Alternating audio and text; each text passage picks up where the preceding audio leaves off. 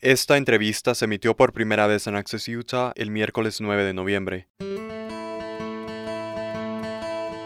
Hoy recapitulamos las elecciones de mitad de periodo con el profesor de Ciencias Políticas de la Universidad Estatal de Utah, Damon Kahn.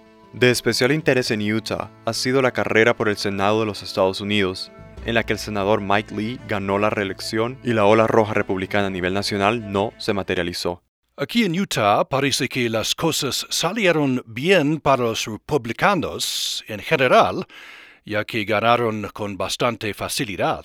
In Utah, things went pretty much as expected. En Utah las cosas salieron más o menos como se esperaba, con los cuatro miembros de la delegación del Congreso de Utah navegando hacia unas reelecciones tranquilas y fáciles. Y luego, por supuesto, tuvimos la carrera por el Senado entre Mike Lee y Evan McMullen. Las encuestas de varias semanas atrás mostraron que la carrera estaba bastante reñida, pero en la última semana o dos semanas, esa carrera se abrió para Mike Lee. McMullen esperaba cerrar la brecha, pero no lo hizo. Los votantes indecisos votaron fuertemente por Mike Lee. Tendrías que haberte escondido en algún tipo de lugar muy extraño y oscuro si hubieras vivido en Utah en las últimas semanas y no hubieras visto mucho material publicitario para Mike Lee y Evan McMullen.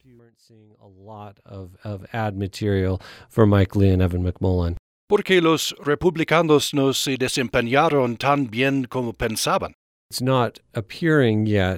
Todavía no parece que vayamos a estar en una situación muy muy singular en la que el partido de los presidentes en funciones obtuvo escaños en las elecciones intermedias. Eso solo ha sucedido dos veces desde la Segunda Guerra Mundial, tanto en 1998 como en 2002. Así que no creo que vayamos a ver un desafío a los fundamentos en ese nivel.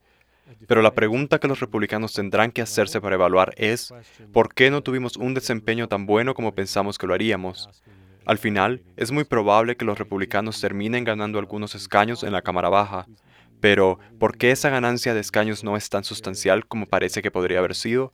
Un análisis que revisé sugirió que los candidatos que persiguen de manera muy agresiva una agenda pro-Trump son candidatos que lucharon un poco más para ser reelegidos.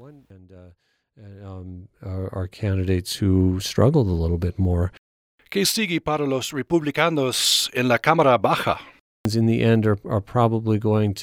Al final los demócratas probablemente van a tener al menos un punto de equilibrio en el Senado, tal vez tomar el control, y los republicanos lograrán algunos avances en la Cámara Baja, tal vez tomen el control.